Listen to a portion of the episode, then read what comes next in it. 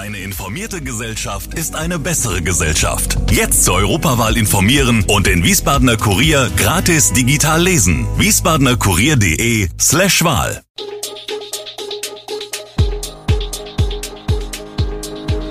Gude, unser morgendliches News Update. Das Wichtigste aus Wiesbaden für Sie im Überblick. Guten Morgen aus Wiesbaden an diesem 2. Oktober. Keine Autos mehr am Kasteller Rheinufer, Öffnungszeiten in Wiesbaden sind Flickenteppich und viele Arztpraxen bleiben heute zu. Das und mehr hören Sie heute im Podcast. Keine Blechlawine, kein Prahlen mit Pferdestärken, die Rheinpromenade bot am Wochenende ein ungewöhnliches Bild. Sie ist autofrei. Die Stadtpolizei wies am Sonntag alle Fahrer ab, die mit ihrem Wagen in die Rampenstraße am Ufer wollten. Ich hoffe, manche Leute damit glücklich gemacht zu haben, sagte Winrich Tischel, Chef des Wiesbadener Amts für Straßenverkehr und Stadtpolizei. Fünf Stunden lang kontrollierten sechs Mitarbeiter des Amts die Situation an der Einmündung der Uferpromenade in die Wiesbadener Straße mit der Stoppkelle in der Hand. Dafür gibt es einen Grund. Seit einigen Tagen ist es verboten, mit einem Kraftfahrzeug in Richtung der Straße am Rheinufer zu fahren. Das Verbot gilt auf der ganzen Strecke von der Eleonorenanlage bis zum Bahnübergang an der Reduit. Davon künden Verkehrsschilder an den Zufahrten. Böse sei keiner der Abgewiesenen gewesen, dass sie in der Einfahrt hatten wenden müssen, sagte Tischel. Manche Fahrer hätten es gewusst, andere fühlten sich überrascht, alle fügten sich ohne Murren. Viele Geschäfte in der Wiesbadener Innenstadt haben heute deutlich begrenztere Öffnungszeiten als noch vor einigen Jahren. In manchen Läden ist das ein Überbleibsel aus der Pandemie. Was sich damals bewährt hat, blieb erhalten, teilweise allerdings auch deswegen, weil der Personalmangel die Rückkehr zum vorherigen Modell erschwert. Andere Inhaberinnen und Inhaber begründen ihre neuen Öffnungszeiten mit einem veränderten Kundenverhalten. In der Altstadt lohne sich das frühere Öffnen nicht mehr, die Leute kämen erst später, erklärt beispielsweise Arabella Maisch, warum sie ihre Modeboutique Arabella inzwischen erst mittags öffnet.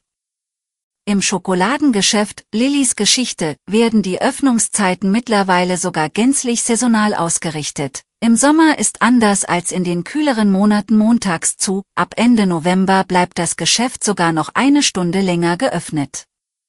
Ilka Guntrum von der Einzelhandel Werbegemeinschaft Wiesbaden Wunderbar sagt, Personalnot und Mindestlohn hätten verschärfend zu angepassten Öffnungszeiten beigetragen.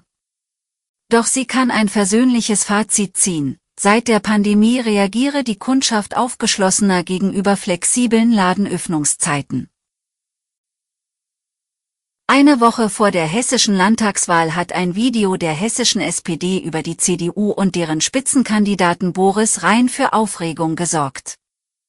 Die hessische SPD-Spitzenkandidatin Nancy Faeser ließ das Video am Samstag löschen, wie sie am Rande einer Wahlkampfveranstaltung in Frankfurt sagte. Das ist nicht mein Stil.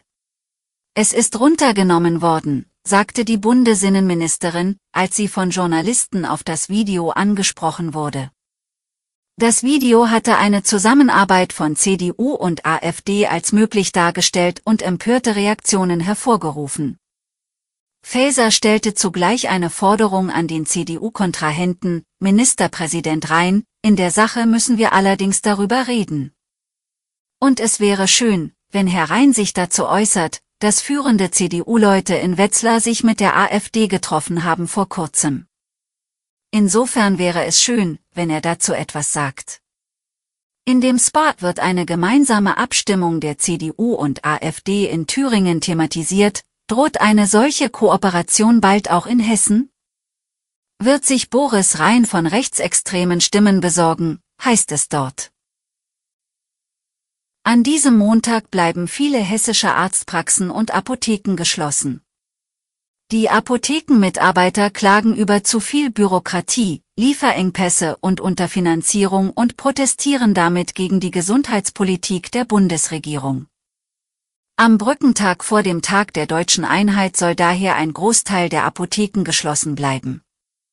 Es ist bereits der zweite flächendeckende Protesttag in diesem Jahr. Die Versorgung der Patientinnen und Patienten werde aber durch die Notdienstapotheken sichergestellt, so der Hessische Apothekerverband. Mitarbeitende hessischer Apotheken wollen sich am Protesttag gegen 11 Uhr auf dem Frankfurter Opernplatz zu einer zentralen Kundgebung versammeln. Auch die Ärztinnen und Ärzte setzen ihren Protest fort. Um die Versorgung der Patientinnen und Patienten sicherzustellen, sind die Zentralen des ärztlichen Bereitschaftsdienstes am Protesttag geöffnet. Und zum Schluss ein Blick zum Fußball. Im Dortmunder Fußballmuseum sind am Sonntagabend die Partien für die zweite Runde im DFB-Pokal ausgelost worden. In den Lostöpfen mit dabei waren unter anderem drei Topclubs aus Hessen und Rheinland-Pfalz, die Eintracht Frankfurt, Mainz 05 und der 1 FC Kaiserslautern.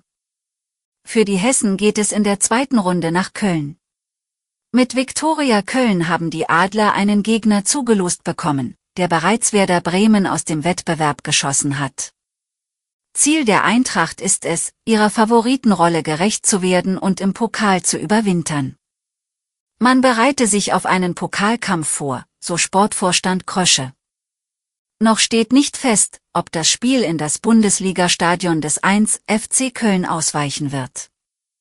Für den 1. FC Köln geht es währenddessen in der zweiten Runde nach Rheinland-Pfalz. Auf sie wartet der Zweitligist 1 FC Kaiserlautern. Die Mainzer reisen für ihren Zweitrundengegner nach Berlin. Dort empfängt sie die Hertha. Die zweite Runde des DFB-Pokals wird am 31. Oktober und 1. November ausgetragen. Wegen des Feiertages erscheint Gude Wiesbaden morgen nicht. Die nächste Ausgabe hören Sie wie gewohnt am Mittwoch. Schönen Feiertag! Alle weiteren Hintergründe und Nachrichten lesen Sie auf www.wiesbadener-kurier.de. Gude Wiesbaden ist eine Produktion der VRM von Allgemeiner Zeitung, Wiesbadener Kurier, Echo Online und Mittelhessen.de. Redaktion und Produktion die NewsmanagerInnen der VRM. Ihr erreicht uns per Mail an audio.vrm.de.